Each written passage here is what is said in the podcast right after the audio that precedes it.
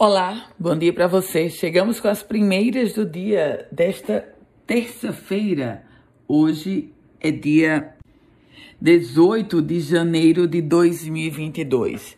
E o Sindicato das Empresas de Transportes Urbanos de Natal, o Seturne, está pedindo uma reunião com urgência ao prefeito Álvaro Dias para tentar definir o dissídio coletivo do setor de transporte e, assim, evitar a greve que está marcada para amanhã, para começar amanhã, quarta-feira, uma greve por tempo indeterminado, uma greve convocada por motoristas e cobradores de ônibus. Tem condenação contra uma ex-prefeita, a ex-prefeita da cidade de Baraúna, Antônia Luciana da Costa Oliveira, e o ex-secretário de Finanças, Adjano Bezerra da Costa, eles foram condenados pela Justiça Federal por desvio de recursos públicos na compra de fardamentos escolares. No caso da prefeita, ela vai cumprir uma pena de nove anos e seis meses de prisão. E a partir de agora, o passaporte vacinal é obrigatório no Rio Grande do Norte. Bares e restaurantes devem exigir o passaporte vacinal. Isso consta em decreto publicado hoje no Diário Oficial do Estado.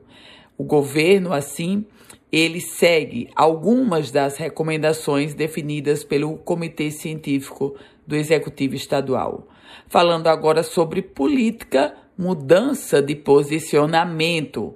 A bancada do Partido Liberal na Assembleia Legislativa vai assumir uma postura independente. Quem afirmou isso foi o deputado federal João Maia, presidente estadual do PL. O partido tem hoje três deputados estaduais: Kleber Rodrigues, Ubaldo Fernandes e George Soares. Economia o Rio Grande do Norte vai manter o congelamento do ICMS sobre o combustível. Mesmo com a decisão do Comitê Nacional dos Secretários Estaduais de não renovar o congelamento do ICMS dos combustíveis, o Executivo decidiu prolongar o benefício até o dia 15 de fevereiro, evitando assim que os preços nas bombas disparem ainda mais. Covid-19 no sistema penitenciário.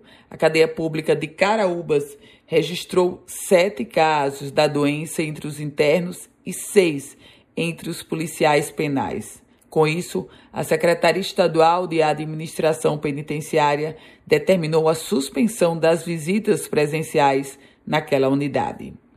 Com as primeiras notícias do dia, Ana Ruth Dantas. Desejando a você um ótimo dia e se você quiser receber um boletim semelhante a esse diariamente, você vai fazer assim: vai mandar uma mensagem para o meu WhatsApp. Anota, é o 987168787. Até lá.